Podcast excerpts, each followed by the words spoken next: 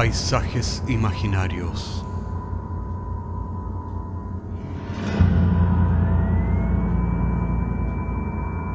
Una producción Cortés Rojas.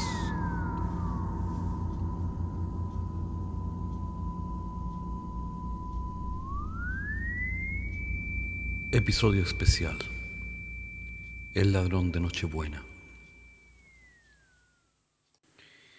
Y aquí les tenemos una pequeña sorpresa para estas navidades, mientras esperamos la temporada segunda de Paisajes Imaginarios.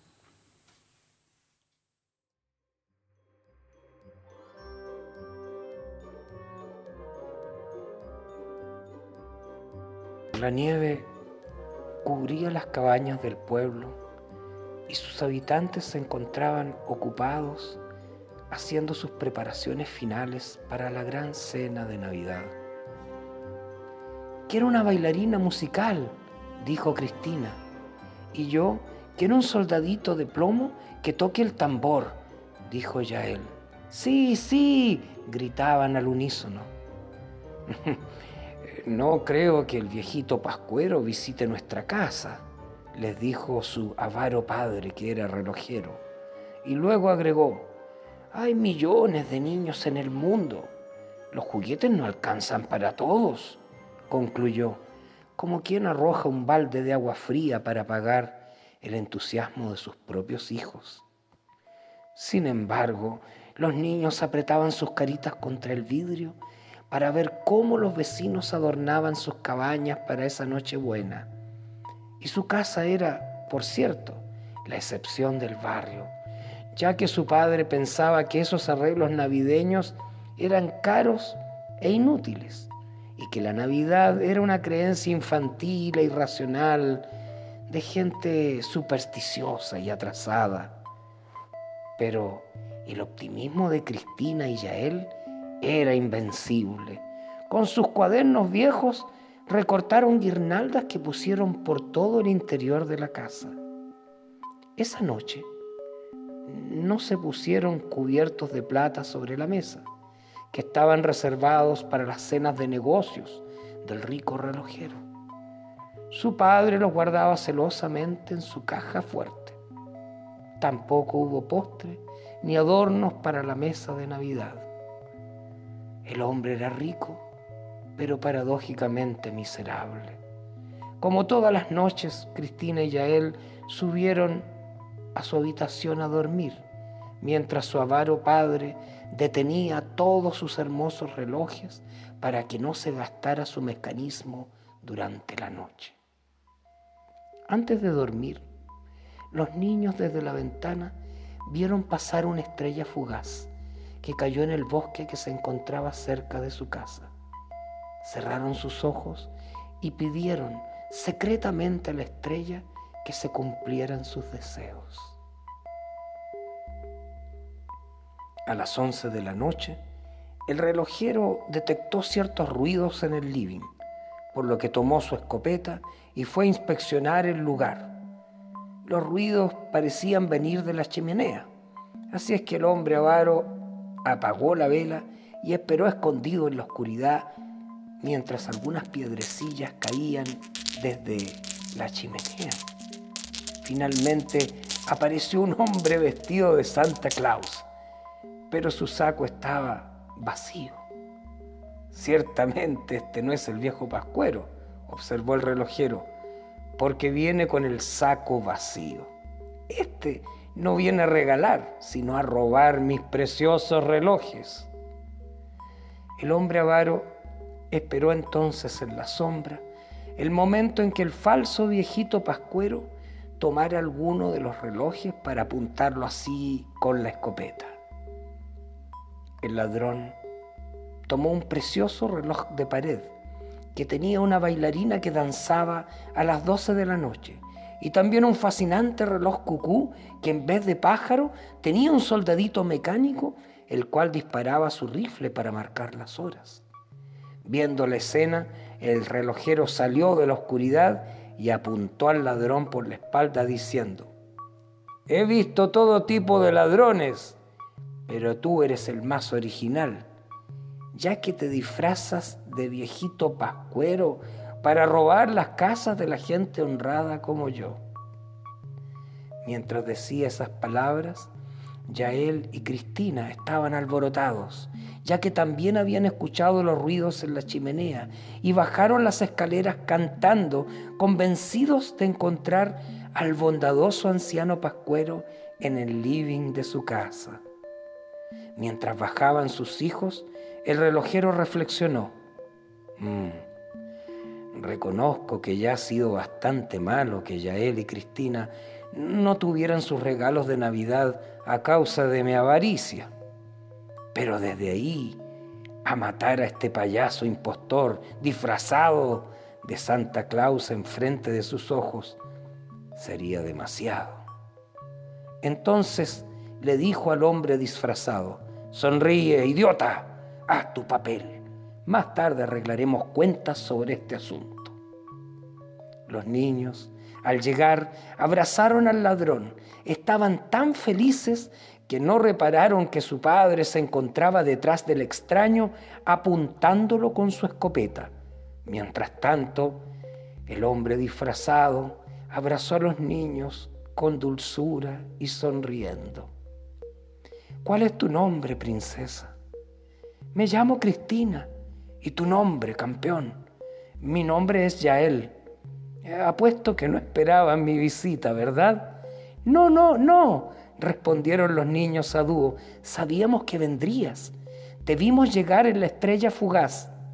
Una estrella fugaz. Qué hermosas palabras dicen, dijo el ladrón en tono reflexivo. Ahora ha llegado el momento de los regalos. Déjenme ver qué traje para ustedes. Desde su saco el ladrón de Nochebuena repartió su botín con los niños. Sacó primero el reloj con la bailarina, la cual comenzó inmediatamente a bailar, ya que en ese preciso momento eran las doce de la noche. La bailarina musical, exclamó Cristina, que estaba hipnotizada por la danza de la muñeca de vestido escarlata, botas verdes y una mariposa celeste en el pelo. Ahora es tu turno, Yael. Un soldado mecánico, exclamó el niño, mientras el soldado metálico saludaba con honores marciales a su nuevo dueño, disparando su rifle, señalando la medianoche. ¡Feliz Navidad! ¡Feliz Navidad! El avaro relojero estaba furioso. Sabía que sería imposible quitarles esos regalos a sus propios hijos sin sentirse miserablemente culpable. Ok, ok, niños, el viejito Pascuero ciertamente tiene mucho trabajo esta noche, ¿no creen? Así es que despídanse de él y vuelvan a la cama. Los niños se despidieron del ladrón tiernamente, ignorando qué clase de despedida su padre tenía planeada para él. Mientras los niños subían las escaleras con sus regalos, su padre abrió la puerta de entrada de su casa para guiar al extraño hacia el bosque, donde planeaba justiciarlo. Las estrellas titilaban intermitentes en el cielo como lágrimas y testigos silenciosos en esa noche de Navidad. En esta noche buena yo también te tengo un gran regalo, viejito pascuero, decía el relojero al ladrón, mientras se internaba en el bosque y sus huellas quedaban pesadamente estampadas en la nieve. Se trata de un regalo ejemplar que no olvidarás. No, señor, agregó el avaro, al tiempo que apuraba el ladrón hundiendo el cañón de su escopeta en su espalda. El extraño sabía cuánta rabia había detrás de las palabras del relojero. Caminaba, pues, entregado mansamente a su suerte. Vamos, gritó el relojero. Derecho. Estoy buscando el lugar más aislado y sin testigos. Cuando llegaron al lugar que al relojero le pareció indicado, gritó, detente. Ahora, arrodíllate. El hombre se arrodilló lenta y dócilmente sobre la nieve. Muy bien, dijo el hombre avaro, con la satisfacción que sienten los hombres prepotentes cuando están armados frente a un hombre indefenso. Así me gusta. Ahora vamos a jugar un poco. Quítate esa ridícula barba. El extraño dejó caer su barba de algodón sobre la nieve blanca. Muy bien, ¿sabes? Esto hace acordarme de mi padre. Es curioso. Él era igual que yo. Él me enseñó a ser escéptico y no creer en supersticiones infantiles. Y tú confirmas cuán estúpidos son quienes creen en farsantes como tú. Así es que me voy a divertir un poco contigo. Ahora escúchame bien. Quiero que te saques los zapatos y los pantalones. El extraño entendió que el relojero se disponía a disfrutar humillándolo antes de su ejecución, ante lo cual obedeció con completa resignación. Oye, ¿no eres un poco flaco para ser el viejito pascuero? ¿Tienes frío?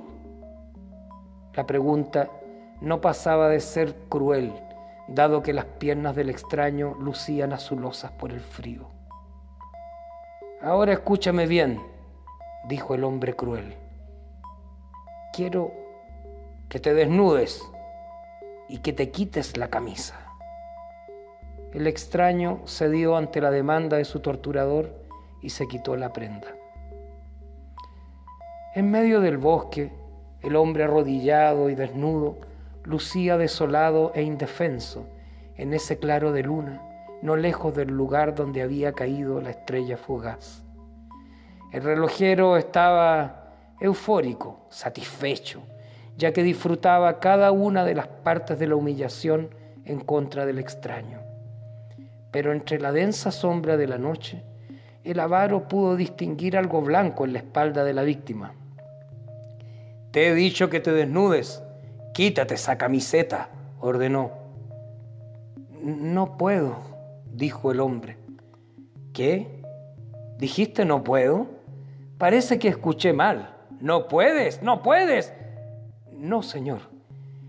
El relojero lleno de ira trató de arrancar a jirones la camiseta del extraño. En medio del forcejeo se miró las manos y se dio cuenta que sus palmas estaban llenas de plumas blancas y de improviso, como si el golpe de un rayo iluminara su mente, se dio cuenta que las plumas nacían de la propia espalda del extraño. En ese instante entendió todo. La estrella fugaz, los regalos a sus hijos, plumas en la espalda. En ese momento el escéptico relojero se retiró tres pasos hacia atrás, preso de un terror sagrado y ancestral. Dejó caer su escopeta sobre la nieve al tiempo que desde su rostro desencajado y mortalmente pálido solo atinó a balbucear. ¿Quién eres tú?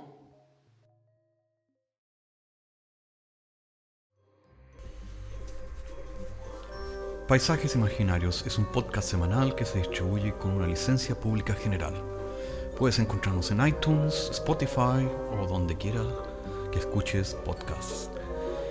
Contáctanos a paisajes.caco.cl.